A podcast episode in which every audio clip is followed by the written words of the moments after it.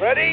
You have the cameras rolling? Gave alternative facts to that. But the point Wait a minute. Alternative that facts? They said he was not in a good mood. I'm always in a good mood. I don't know what that is. President Trump has just been impeached on both Article 1, abuse of power, and on Article 2, obstruction of Congress. I want nothing. I want no quid pro quo.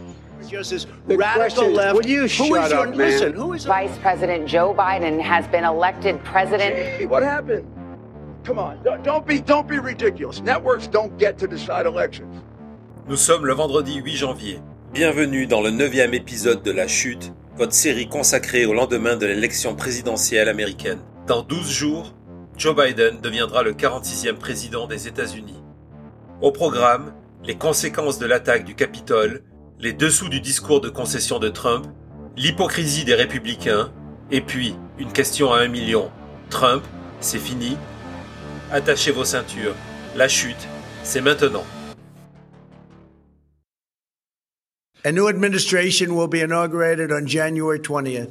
My focus now turns to ensuring a smooth, orderly, and seamless transition of power. This moment calls for healing and reconciliation.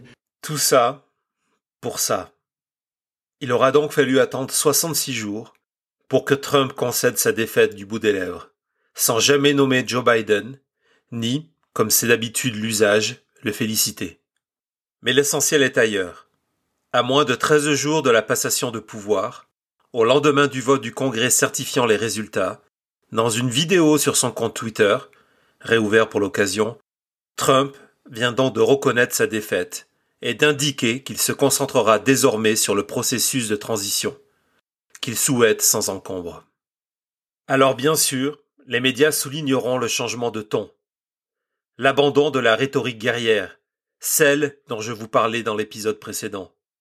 Ils souligneront l'appel à la réconciliation de l'Amérique et la condamnation claire de l'attaque contre le Capitole. Certains même glisseront qu'enfin le discours de Trump était présidentiel. Peut-être. Depuis le début de la chute, j'ai tenté à chaque épisode d'aller au-delà des apparences de cette période folle et complètement unique, d'essayer d'aller plus loin, d'anticiper demain. Alors que j'écris ces lignes, je suis habité de la même volonté. Si, évidemment, je suis heureux que Trump ait enfin concédé, permettant ainsi à l'Amérique de retrouver sa tête et de reprendre sa marche en avant, il faut raconter comment nous en sommes arrivés là. Et pourquoi? Le discours de Trump, au-delà du factuel, sa concession donc, n'est rien d'autre qu'une tentative révisionniste de l'histoire de la fin de sa présidence. Réécrire l'histoire pour ne pas laisser à d'autres l'opportunité de le faire. Réécrire l'histoire pour tenter d'exister encore demain. Trois moments me viennent immédiatement à l'esprit. D'abord, sa justification de ces 66 jours de folie, de ses coups de boutoir contre la démocratie américaine, de la propagation non-stop de mensonges, d'attaques personnelles et de théories de la conspiration. Désormais, Trump tente de cacher tout cela sous le tapis de, je le cite, la défense de la démocratie américaine. Alors qu'il faisait exactement le contraire, Trump se part désormais du manteau du juste. Il était, dit-il, uniquement préoccupé par la création d'un meilleur système électoral américain. Je sais, on pourrait sourire, mais en réalité, il ne faut pas s'y tromper. C'est devenu l'excuse officielle de ces hommes et ces femmes qui, pendant plus de deux mois, ont mené l'Amérique au bord du précipice. La même logique, tordue, malsaine, a été utilisée la nuit dernière au Congrès par ces élus républicains qui, malgré les événements de la journée, continuaient à contester les résultats des urnes. À les croire, ils ne le faisaient plus dans l'espoir de maintenir Trump au pouvoir, mais par une prise de conscience soudaine des limites des lois électorales. Trois jours plus tôt, leur prétexte était différent. La contestation par les élus pro-Trump des résultats certifiés par les 50 États de l'Union était liée à la fraude, et plus particulièrement au fait qu'une partie importante des Américains croyaient désormais que l'élection était truquée.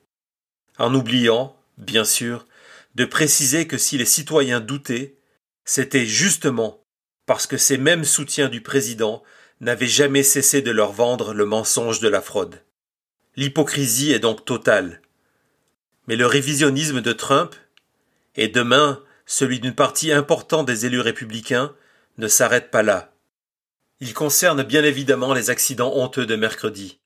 Trump débute son discours par une condamnation de l'attaque contre le siège de la démocratie américaine, et en profite pour glisser qu'il a donné l'ordre à la garde nationale d'intervenir pour protéger le Capitole. Cette information est fausse. Au contraire, Trump s'est opposé à cette décision, et après une heure de chaos, c'est Pence, dans un étrange moment, où le vice-président s'est emparé de la responsabilité du pouvoir, qui est allé contre Trump et a pris cette décision. Et ce n'est pas tout. Dans son discours, Trump pratique également le mensonge par omission, se distançant complètement des événements de la veille, comme si les extrémistes d'hier n'avaient absolument rien à voir avec lui et son mouvement. Alors, parce qu'un jour ils seront oubliés, il faut rappeler les faits qui ont précédé l'entrée en force dans le Capitole. D'abord, je vous l'ai raconté dans l'épisode 8 de la chute, nous avons assisté à une montée en puissance rhétorique ces derniers jours. Un recours systématique à un vocabulaire de combat et à une victimisation, non plus du président, habitué du genre, mais de sa foule, à qui les autres venaient de voler leur élection. Et puis, il y a eu, mercredi matin, le rassemblement entre le Capitole et la Maison Blanche la démonstration de force de Trump. Son nom Save America. Sauver l'Amérique. Sauver. Encore une fois, un choix rhétorique pas si innocent. Si l'on sauve, c'est parce qu'il y a péril, et donc urgence. Si ce n'est pas un appel aux armes, c'est sans aucun doute son écho. Les discours qui ont précédé celui de Trump ont joué cette carte à fond, les références à la guerre d'indépendance de 1776 étaient fréquentes. On ne parlait plus de supporters, mais de patriotes. Puis, il y a eu Don Junior, qui a directement appelé à la lutte. Puis, il y a eu Giuliani, et son appel au procès par le combat. Et enfin, Trump. Son discours du 6 janvier est une suite de références au combat, à la lutte à la révolte. Et il se termine par un ordre, celui de marcher sur le Capitole. Pire, à ce moment, Trump ment à sa foule. Il leur raconte qu'il va marcher avec eux, tel un général menant ses troupes à la bataille. La responsabilité de Trump ne fait aucun doute. Elle a été soulignée par tous. Et pourtant, aujourd'hui, il la nie. Pourquoi? Parce qu'elle met en péril son avenir politique. Il y a trois jours encore, Trump était le faiseur de roi, celui qui tenait le sort du Parti républicain entre ses mains, celui qu'il fallait séduire et satisfaire afin de ne pas s'exposer à sa colère.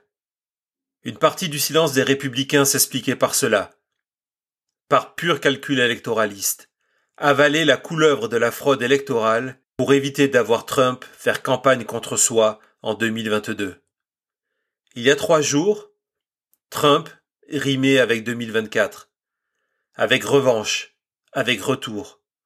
Il y a trois jours, tout le monde se demandait pas si, mais quand Trump allait annoncer sa candidature. Et puis, il y a eu les images de mercredi, et avec l'effondrement de Trump. C'est pour cela qu'aujourd'hui, il tente de s'en distancer et qu'il a accepté de concéder sa défaite. N'oublions pas que mercredi encore, avant le Capitole, Trump, acclamé par les siens, affirmait qu'il ne le ferait jamais.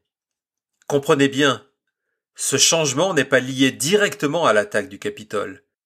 Trump n'a pas été victime d'une soudaine épiphanie, où il aurait saisi les conséquences de quatre ans de division et de haine. Si Trump change son discours, c'est que désormais il comprend les conséquences politiques des événements du 6 janvier. Et cela lui aura pris du temps. Presque 24 heures. Une éternité en politique. Une éternité en plein milieu d'une crise. La preuve, la vidéo qu'il a postée hier, avant que Facebook, Instagram et Twitter suspendent ses comptes. Après un rapide appel au retour à l'ordre, l'essentiel de son propos était un message de solidarité envers les extrémistes du Capitole. Trump déclarait les comprendre et les aimer, allant jusqu'à les flatter d'un You special. Vous êtes unique. We love you. You're very special. You've seen what happens. You see the way others are treated that are so bad and so evil. I know how you feel. Si aujourd'hui Trump ignore et condamne les gestes de membres de sa base, c'est uniquement par instinct de survie, la sienne. En coulisses, il le sait, il est passé très proche du déclenchement du 25e amendement. Une menace d'impeachment pèse sur lui, une mise à mort politique. Alors, il a négocié sa sortie. Cette vidéo, une promesse de retour à l'apaisement, un effacement progressif d'ici le 20. Contre quoi Le refus de Pence d'invoquer le 25e amendement, justement. Et le droit à une nouvelle liste de grâce présidentielle, préemptive, où devraient figurer ses proches, des membres de la Trump Organization, ses enfants, et peut-être lui-même, même si un tel geste ouvrirait un nouveau débat constitutionnel. Pendant quatre ans, Trump a testé la démocratie américaine, cherchant le point de rupture, banalisant l'inadmissible, mais toujours avec un cap en tête, celui de son intérêt personnel, et donc de sa marque, qui désormais, pour la première fois, est réellement en péril. Car, en plus de l'accumulation de vidéos de ses supporters désacralisant le siège de la démocratie américaine, Trump a du sang sur les mains. Celui de ses quatre supporters, enivré de haine et nourri par l'entreprise de désinformation de Trump et du mouvement QAnon. Mais aussi désormais d'un policier du Capitole, mortellement blessé lors d'affrontements avec les extrémistes de Trump, ces chiens d'attaque contre la démocratie. Les événements du 6 janvier sont désormais le fardeau politique de Trump. Il lui sera très difficile, peut-être même impossible, de s'en débarrasser. Son discours de concession était le premier acte vers sa rédemption. Aujourd'hui, la bête est à terre. Les républicains, attirés par l'odeur du sang, sortent du bois. Le pouvoir l'abandonne. La lumière s'éloigne. L'heure de la Lali approche. Sauf que la bête est toujours vivante.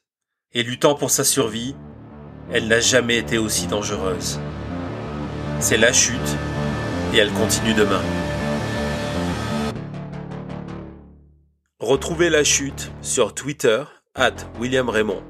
Hashtag La Chute sur YouTube, sur Apple Podcast, sur Spotify et sur votre plateforme préférée. La Chute, un programme produit par Thomas Raymond.